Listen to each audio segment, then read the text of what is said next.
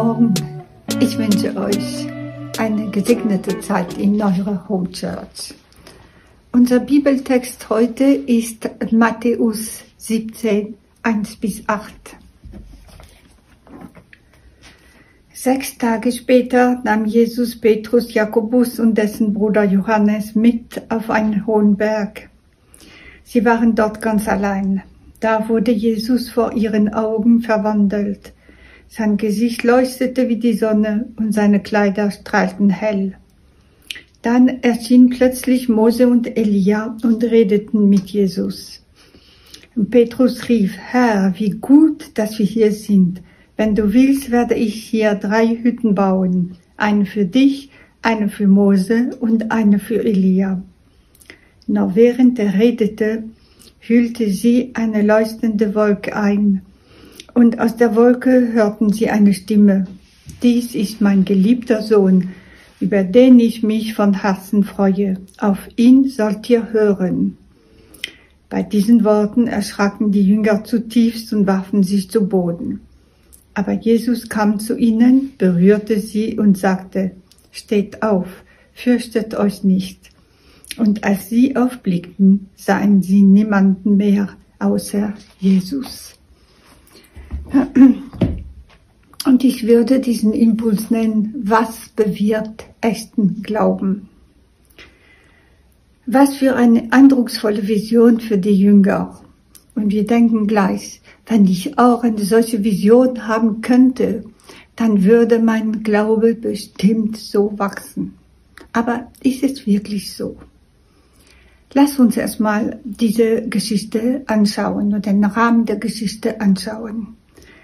Äh, hier wird gleich am Anfang gesagt, dass diese Geschichte sich sechs Tage nach dem Bekenntnis des Petrus und nach der Leitankündigung Jesu äh, sich ereignete.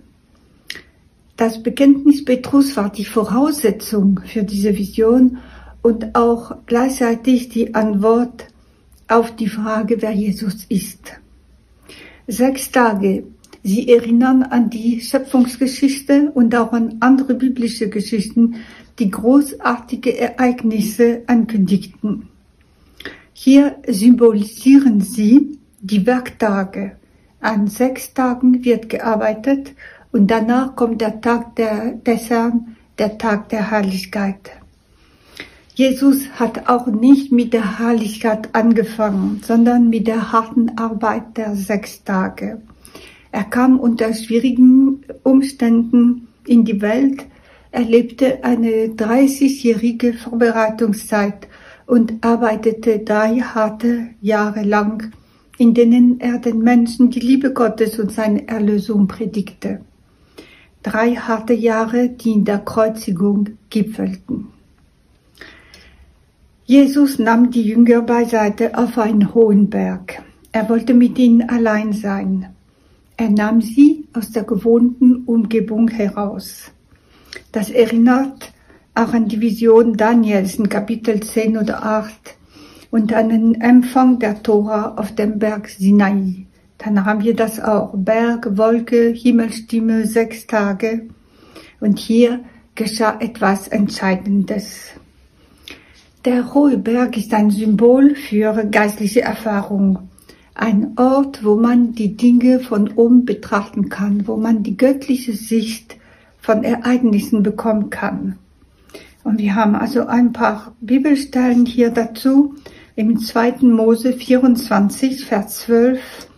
Gott sagte zu Mose, komm noch einmal zu mir auf den Berg und bleibe einige Zeit hier ich will dir zwei Steintafeln geben, auf denen meine Gebote stehen.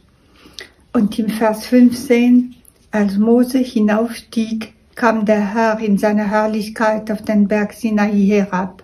Sechs Tage lang bedeckte Gottes Wolke den Berg. Oder auch noch Offenbarung 21, Vers 10. Johannes sagt, Gottes Geist ergriff mich und führte mich auf einen großen, hohen Berg. Frage für uns, was brauchen wir, um geistliche Durchbrüche zu erleben? Abseits genommen zu werden, Stille, Gebet auf Jesus hören, sich von ihm leiten lassen. Und wir brauchen Gottes Sicht für unser Leben. Die Frage ist, habe ich in meinem Leben einen Berg, einen Ort, wo ich göttliche Einblicke empfangen kann und Jesus Stimme hören kann? Auf den Berg mit Jesus zu steigen bedeutet auch in das Gebet Jesu hineingezogen zu werden. Jesus wollte seinen Jüngern, und das ist das Gleiche für uns, das innere Licht zeigen, das ihn erfüllt, wenn er betete. Das Gebet versetzte ihn in die himmlische Sphäre. Und Gebet ist lebenswichtig. Gebet ist tiefe Begegnung mit Gott. Unser Gebet bedeutet auch, hier bin ich, sende mich, so wie bei Jesaja im Vers, Kapitel 6, Vers 8. Das wahre Gebet besteht darin, unseren Willen mit dem Willen Gottes zu vereinen. Und Jesus machte sich eins mit dem Vater, mit dem Willen des Vaters. Und so geht er auch den Weg der Kreuzigung. Und die Jünger bekamen die, diese Chance, sich eins mit dem Willen des Vaters zu machen. Dafür hätten sie ihre eigene menschliche Art, die Dinge zu beurteilen. Das ist gut, das ist schlecht. Und sie auch in die Hand zu nehmen. Wir sind gut, weil wir etwas machen. Das hätten sie aufgeben müssen. Und jetzt schauen wir uns mal die Vision und das Aussehen Jesu. Sein Gesicht leuchtete wie die Sonne, seine Kleider werden strahlend weiß. Diese Erscheinung beweist seine Gottheit und ist eine Vorausschau auf seine Erscheinung, wenn er wiederkommt. Was die Jünger sehen, ist Jesu eigene Identität über sein normales menschliches, irdisches Leben hinaus. Er ist nicht nur ein Angehöriger der himmlischen Sphäre, er ist Gott selbst. Eine ähnliche Beschreibung von Jesus bei seiner Wiederkunft finden wir auch in Offenbarung 19, Vers 12 bis 24. Seine Augen leuchteten wie flammendes Feuer und sein Kopf war mit vielen Kronen geschmückt. Sein Gewand war mit Blut getränkt und sein Name lautete das Wort Gottes. Die Heere des Himmels folgten ihm, sie alle trugen Gewänder aus reinem, strahlend weißem Lein. Und dann erscheinen hier Mose und Elia. Mose ist der Vertreter des Gesetzes und Elia der Vertreter der Propheten. Beide Teile des Alten Testaments weisen auf die zukünftigen Leiden des Christus und die nachfolgende Herrlichkeit hin. Im Jesaja 53, Vers 4 bis 5 lesen wir, er wurde verachtet, von allen gemieden. Man konnte seinen Anblick kaum ertragen. Doch er wurde blutig geschlagen, weil wir Gott die Treue gebrochen hatten. Wegen unserer Sünden wurde er durchbohrt. Er wurde für uns bestraft. Und wir, wir haben nun Frieden mit Gott. Psalm 22, Vers 1 steht, mein Gott, mein Gott, warum hast du mich verlassen? Das waren die letzten Worte Jesu, kurz bevor er starb, als er die allergrößte Not eines Menschen für uns erlebte, die Trennung von Gott. Und in diesem Psalm wird die ganze Passion beschrieben. Am Ende des Psalms wird die Herrlichkeit beschrieben. Auch die Großen dieser Welt müssen vor ihm niederfallen. Und von Mose und Elia wird geschrieben, dass ihr Leben auf dieser Erde anders endete als bei normalen sterblichen Menschen. Das Grab von Mose wurde nie gefunden und Elia wurde lebend in den Himmel aufgenommen. Worüber redeten sie?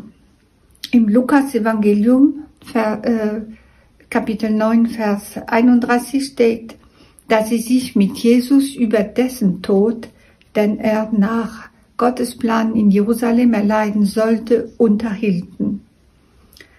Tod und Herrlichkeit sind eng miteinander verbunden.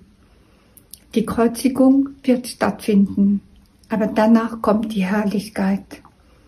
Die Kreuzigung bedeutet den Sieg über den Tod. Das Kreuz ist nicht das Ende. Für uns ist der Tod nicht das Ende. Wir werden auch eine ähnliche Verwandlung erfahren. Wir werden an der Auferstehung Christi teilhaben. Die Frage, die wir uns stellen können, ist, warum sind denn Mose und Elia gekommen? Sie sind vom Vater gesandt. Und zuerst sind sie gekommen, um Jesus zu stärken. Die Passion, die Kreuzigung werden so viel Kraft, Mut, Hingabe, Gehorsam abverlangen, wie bis jetzt kein Mensch das so erlebt hatte und kein Mensch hätte das auch zustande bringen können. Und Jesus war ein Mensch. Er hatte auch Angst. Er wusste ganz genau, was passieren würde. Aber sie kamen auch, um die Jünger zu stärken. Sie sollten auch sehen und erleben, wer Jesus ist und begreifen, dass seine Kreuzigung nicht das Ende bedeutete, sondern den Anfang der Herrlichkeit für ihn und darüber hinaus auch für sie. Wie haben nun die Jünger reagiert? Sie waren von, der, von den Ereignissen sehr ergriffen. Und Petrus reagierte sehr impulsiv und sprach ohne zu überlegen.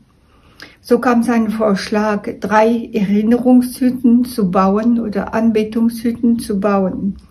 Zwar nannten sie Jesus an erster Stelle, aber sonst stellte er ihn auf die gleiche Stufe wie die anderen, also Mose und Elia. Er hatte in diesem Moment sein großartiges Bekenntnis vergessen, wer Jesus ist, nämlich der Sohn des lebendigen Gottes, der Messias. Und dann sagt er, Herr, wie gut, dass wir hier sind. Also, dieses könnte die Freude ausdrücken, dabei zu sein, äh, in, in Gottes Gegenwart zu sein, ist auch immer gut. Und er wollte diese Gotteserfahrung festhalten. Aber das können wir nicht. Großartige Gotteserfahrungen können wir uns in Erinnerung rufen und auch davon gestärkt werden. Wir können sie aber nicht festhalten. Aber in schweren Zeiten können sie einfach eine gute Hilfe sein.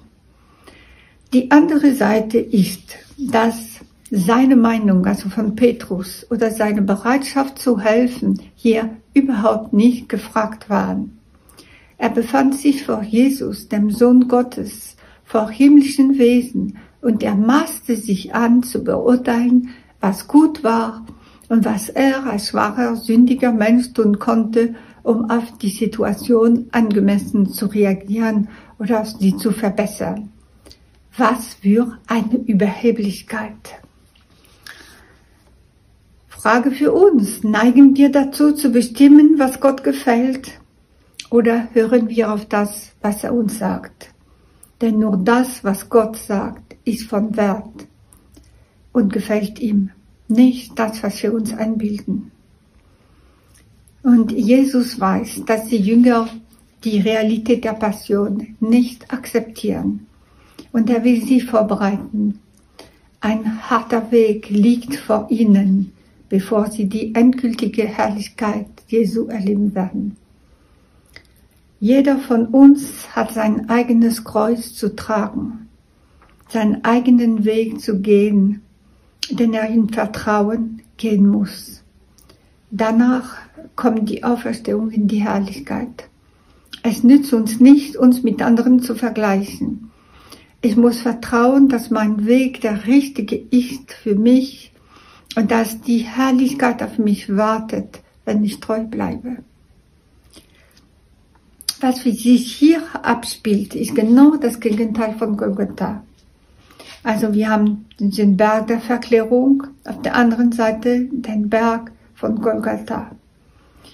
Jesu Angesicht strahlt wie die Sonne und äh, am Kreuz ist sein Aussehen entstellt.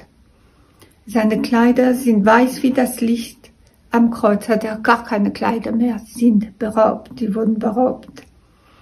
Denn hier sind zwei große Gottesmänner und am Kreuz sind zwei Verbrecher. Hier ist die Wolke der Gegenwart Gottes und da am Kreuz Finsternis und Gottverlassenheit. Auch dein Kreuz und das Wachsen in der Erkenntnis der Liebe Gottes sind untrennlich, unzertrennlich verbunden. Und dann kommt jetzt die Stimme des Vaters. Das ist mein Sohn, ich habe ihn erwählt, auf ihn sollt ihr hören. Also geht es nicht um unsere Absichten, unsere Aktionen, unsere Überlegungen. Es geht nur um das Wort Gottes, um seine Absichten, seine Pläne, seine Verheißungen. Und Jesus ist der, dem, dem man gehorchen soll. Nur auf der Grundlage des Opfers Jesus können wir Gemeinschaft mit dem Vater haben. Nicht, weil wir uns großartige Opfer ausgedacht haben, so wie hier zum Beispiel die Hütten. Im Alten Testament haben wir ein Beispiel, das uns helfen kann, diese grundlegende Wahrheit zu verstehen. Die Geschichte Kains. Er versuchte Gott zu gefallen, indem er ihm von der Frucht seiner Arbeit etwas opferte. Als sündiger Mensch konnte er nur sündige, pervertierte Opfer bringen. Das konnte Gott niemals annehmen. Es gibt nur ein Opfer, das Gott annehmen kann, das Opfer Jesu. Nur das Blut Jesu macht uns gerecht. Und nur die Früchte dieser neuen Gerechtigkeit kann Gott annehmen. Nur das, was aus Jesus ist, das, was in unserem Leben als Gehorsam Gottes Wort gegenüber ausgedrückt wird was die Jünger gehört haben, das, was Jesus mit Mose und Elia besprach, hat eigentlich bei ihnen kein Echo gefunden. Sie waren von dem überwältigt, was sie mit ihren physischen Augen gesehen haben. Aber sie konnten es nicht richtig anordnen, denn Sehen allein reicht nicht. Wir brauchen ein Sehen und ein Hören und die Betonung liegt, liegt auf Hören. Und dann sagt nochmal der Vater, dies ist mein geliebter Sohn, auf den ich mich von Herzen freue. Auf ihn sollt ihr hören. Gottes Wort ist der einzige Maßstab für unser Leben. Im Licht des Wortes Gottes können wir die Dinge, die wir sehen, richtig beurteilen. Egal wie großartig oder auch furchterregend die Ereignisse sind. Sehen und Hören führt zu falschen Schlussfolgerungen. Hören führt dazu, dass wir auch das danach sehen können, Gottes Plan der Erlösung, die Herrlichkeit des himmlischen Weges. Im Johannes 6, Vers 41 haben wir ein Beispiel davon, was ein Sehen ohne ein Hören für Folgen haben kann. In Nazareth, in seiner Heimatstadt, sprach Jesus, ich bin das Brot des Lebens, das vom Himmel herabgekommen ist. Was? Das ist doch Jesus, Josefs Sohn. Wie kennt schließlich seinen Vater und seine Mutter? Wie kann er da behaupten, ich bin vom, ich bin vom Himmel gekommen? Und dieses begrenzte Sehen hat dazu geführt, dass die Menschen ihren Messias abgelehnt haben. Das Hören des Wortes Gottes ermöglicht erst, dass wir das, was wir sehen, richtig einordnen können. Der Glaube wird oft in der Dunkelheit gelebt. Wir sollen zufrieden sein mit dem, was wir hören, auch wenn wir nichts sehen. Nach seiner Auferstehung sagt Jesus in Vers, äh, Johannes 20, Vers 29, wie glücklich können sie sich erst die schätzen, die mich nicht sehen und trotzdem glauben. Das Hören bewirkt, dass wir hinter dem, was wir mit unseren physischen Augen sehen, Gottes Wirken, Liebe, Herrlichkeit mit unseren geistlichen Augen sehen können. Alles weist auf Jesus hin. Und wenn wir Jesu Herrlichkeit sehen, bekommen wir auch Kraft für schwere Tage. Martin Luther hat Folgendes geschrieben. Schwierige Tage liegen vor uns, aber das macht mir jetzt wirklich nicht aus, denn ich bin auf dem Gipfel des Berges gewesen. Ich mache mir keine Sorgen, Wie jeder andere würde ich gerne lange leben. Langlebigkeit hat ihren Wert. Aber darum bin ich jetzt nicht besorgt. Er hat mir erlaubt, auf den Berg zu steigen. Ein Tag danach wurde er ermordet. Die Geschichte zeigt, dass diese großartige Erfahrung in der großen Prüfung für Petrus und die Jünger keine Hilfe war. Sie hatten sie einfach vergessen. Feste Glaubensüberzeugungen entstehen anders durch die vielen kleinen Glaubensprüfungen des Alltags. Es liegt an uns, ob wir den, äh, den Alltag einfach an uns geschehen lassen oder ob wir ihn bewusst mit den Augen des Glaubens sehen und leben, weil Gottes Wort in uns ist. Jesus stattet jeden von uns mit den Erfahrungen, aus, die er braucht, um im Glauben zu bestehen. Wir brauchen andere nicht zu beneiden, sondern einfach Jesus zu vertrauen. In Jesus erfüllt sich alles, was Gott durch seine Gebote, Mose und prophetische Verheißung Elia kundgetan hat. Darum ist er der geliebte Sohn. Psalm 2, Vers 7. Du bist mein Sohn, heute bin ich dein Vater geworden. Und in Jesaja 42, Vers 1. Der Herr spricht, seht, hier ist mein Diener, zu dem ich stehe. Ihm habe ich auserwählt und ich freue mich über ihn. Ich habe ihm meinen Geist gegeben und er wird den Völkern mein Recht verkünden. Zum Schluss können wir sagen, wir können Jesus nicht festhalten. Wir können ihn nicht für uns einsperren, wie die Jünger vielleicht es tun wollten, indem sie ihm und den anderen Hütten bauen wollten. Er ist der lebendige Herr. Wir können ihm nur nachfolgen, indem wir auf ihn hören und das unaufhörlich. Denn er ist der Weg. Auf diesem Weg unseres Lebens ist er zu finden. Als die Jünger aufstehen, ist die Vision weg. Jesus ist allein. Wenn alles vergeht, bleibt er. Wenn die Zweifel kommen und die Glaubenserfahrungen gehen, bleibt Jesus und er reicht. Wie wir singen, du allein bist genug. Er reicht im Leben, im Leiden, im Sterben und danach kommt die Herrlichkeit. Amen.